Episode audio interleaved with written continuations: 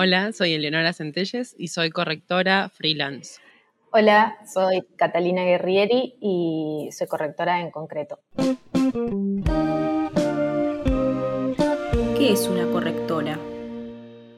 Bueno, las correctoras nos encargamos de leer los textos, creo yo, con una mirada o con unos ojos muy puntillosos, detallistas, para encontrar la mayor cantidad de errores y de ratas que no son contemplados en etapas previas de trabajo con los textos, ya sea por parte del autor o la autora o en la, etapa del editing que se hace en la editorial.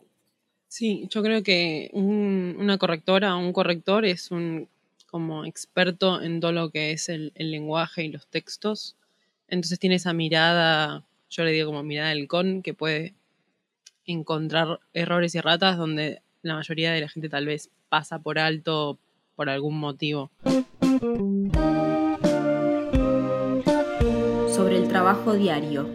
Un día de trabajo como correctora, en mi caso, depende de los materiales que me mande AFRI para corregir, de los tiempos que tengamos, del tipo de lectura que, que haya que hacer sobre ese texto. Entonces, dependiendo de eso, organizo mi semana en función de los tiempos que tenemos más que nada y de la cantidad de horas que debo dedicarle. Entonces, por ahí, si sé que tengo que realizar una primera lectura muy específica o más atenta, digamos, de un texto más largo, me reservo el fin de semana porque a mí particularmente me gusta dedicarle más tiempo de corrido que el que tengo en la semana.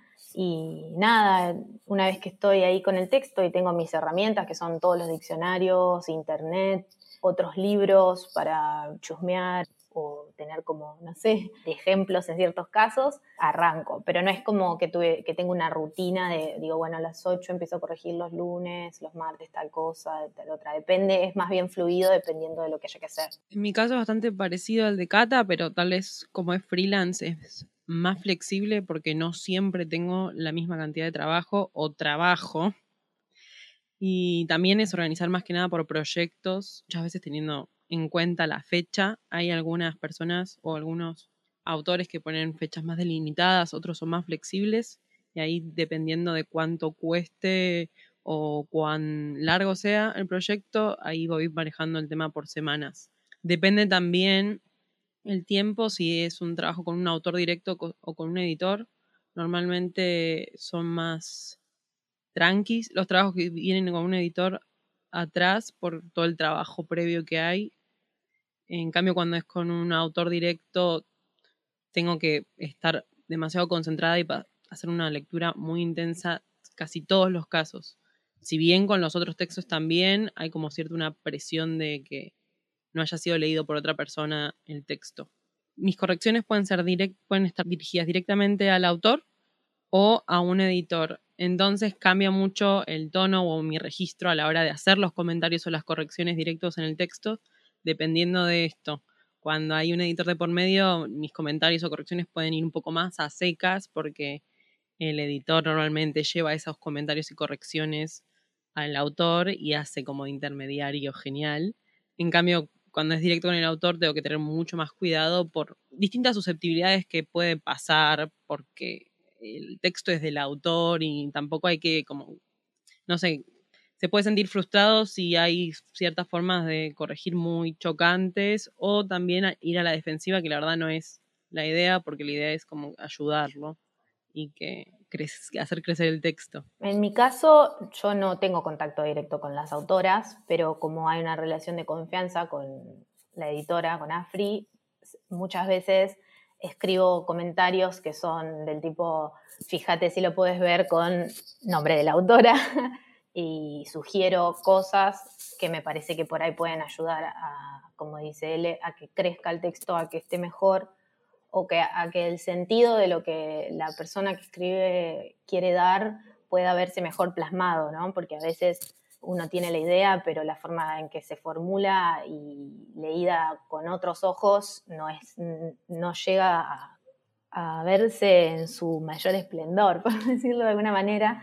Entonces me parece que mm, los comentarios y, y las sugerencias que se hacen en mi caso siempre están eh, avalados por una relación muy cercana con, con la gente con la que trabajo y eso a mí me da más confianza porque me puedo expresar mejor y no tengo que poner cosas como a secas o con miedo de que por ahí, esto que decía él, herir susceptibilidades, porque aparte siempre uno lo hace buscando construir.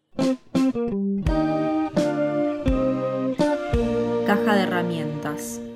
Bueno, herramientas para mí, la, o las físicas y las que como que agarro la biblioteca y las llevo a la mesita cuando tengo una corrección, son algunos manuales, algunos diccionarios. Yo personalmente la ortografía está ahí bien presente por si necesito agarrar. Internet hoy en día obviamente no me puede faltar.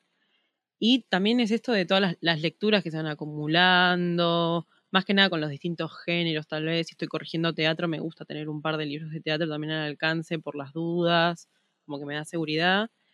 Y las herramientas como más que fui tomando en la experiencia tiene que ver con entender un poco mi límite a la hora de parar de corregir o de leer, porque también entiendo que mi, el trabajo tiene un tiempo determinado. sería como poder aprender a soltar un texto. Sí, por mi parte también lo mismo. Manuales y diccionarios físicos en libros, también las versiones online.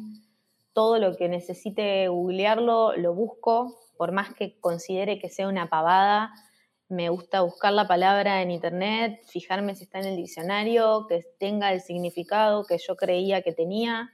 Como no nunca pienso que sé suficiente como para no acudir a una fuente que me chequee lo que estoy pensando.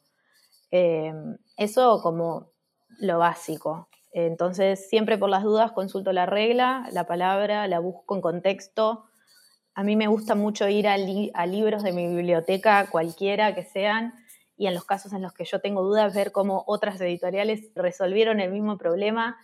Por ejemplo, a veces pasa con, no sé, diálogos o cosas medio raras que muchas veces pasa que la regla que uno tiene en el manual, al momento de aplicarla en la práctica, hay un gris ahí. Entonces siempre hay que mediar entre lo que se dice y cómo se habla y escribe en la vida real y la regla que es demasiado específica, por decirlo de alguna manera. Entonces, a veces los diccionarios no alcanzan. Entonces, siempre buscar en la vida práctica la solución, la mejor solución de acuerdo con el texto que estoy trabajando. Y como decía L, saber cuándo parar, no sobrecorregir, mantener siempre una instancia que te diga, bueno, hasta acá llegó y, pasar al siguiente nivel, devolver el texto al editor y de última decir, bueno, esto lo reviso en la próxima instancia, más relajado, con otros ojos. Eso siempre me ayuda y es algo que aprendí también en, este tiempo. Otra cosa es aprender a ser como flexible tanto en esto que, que decía acá tú con la regla y entender cómo se adecua o no, y también o lo que a mí los primeros trabajos me costaban mucho más, es entender que si no se acepta la corrección o el comentario y bueno, está, muchas veces ah, uno encuentra algún error o a una errata o un error y es como, bueno, y este corrector dónde estaba. Y hay que entender que hay como un juego y una negociación también con esas cosas, porque el texto no es de la correctora, es el texto, la última palabra corrector de por medio y editor de por medio eh, la tiene la autora o el autor. Entonces, también soltar un poco en ese sentido me hubiese salvado de algunos malhumores eh, cuando empecé. Sí, tal cual.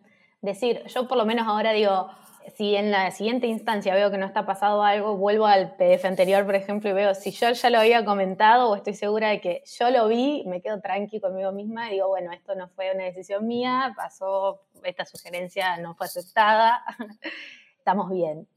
Y, así una va creciendo también, ¿no? Aceptando, ablandándose un poco. Además está bueno porque también pienso que si nos guiáramos 100% por lo que dice a veces un corrector o una correctora, los libros o los textos terminarían siendo como bloques muy perfectos de reglas que no se acercan a lo que nos gusta leer, que es lo que pasa, o la forma en que se habla, o cómo se piensa o se narra por fuera del diccionario. A mí me parece que hay ciertas marcas o características de cada corrector o correctora que, son, que le son propias, o por decirlo de otra manera, como decisiones que uno tiene que tomar frente a esos textos que no se, que, no se adecúan al 100% a la regla y que uno tiene que decir, bueno, esta es la hoja de estilo, por ejemplo, que voy a seguir o que, o que propongo para este texto y que si bien si alguien viene con un diccionario a hacer una lista a ver de si está bien corregido o no, puede encontrar cosas que no, eh, yo sé que están ahí con una razón, ¿no? Por ejemplo, con el libro de Anto, que hay muchas palabras en diferentes idiomas, ahí hubo que tomar una decisión, hubo que tomar decisiones con respecto a la traducción, con respecto a si iban en itálicas, a diálogos si iban entre comillas, sin comillas, con raya de diálogo.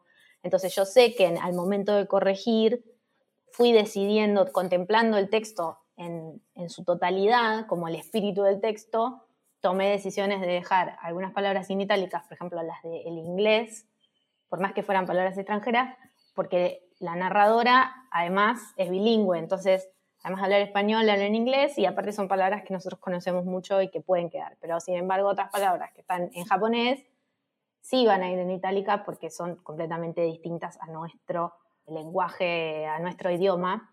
Entonces me parece que por ese lado va que uno toma ciertas decisiones que pueden llegar a ser vistas como polémicas por parte de otros colegas o personas que lo lean. Y ahí uno se tiene que arriesgar, ¿no? Tiene que decir, bueno, esto va a ser así.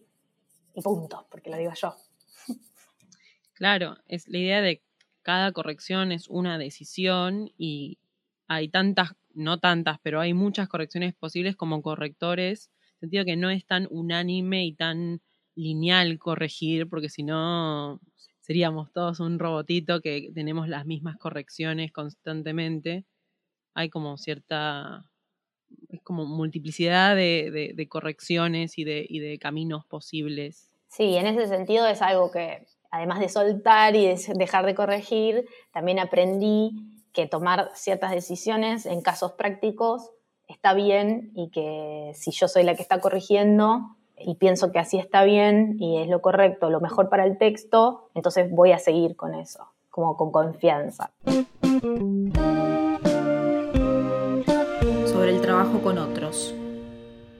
Yo lo que me llevo o lo que aprendo siempre es más que nada del contacto con editores o editoras que son las personas más cercanas a mí en el circuito, es la perseverancia, el empuje que tienen, el ímpetu, las ganas de hacer mover el mundo del libro, de hacerlo crecer, de hacerlo llegar a más personas, no como una obligación, como se vio muchas veces este, este imperativo de que leer estaba bueno porque, qué sé yo, da te suma como persona, sino esto de hacerlo llegar para que todos tengamos el derecho de poder leer desde el crecimiento y la diversión y, la, y, conocer la pluralidad de voces que hay en el mundo dando vueltas.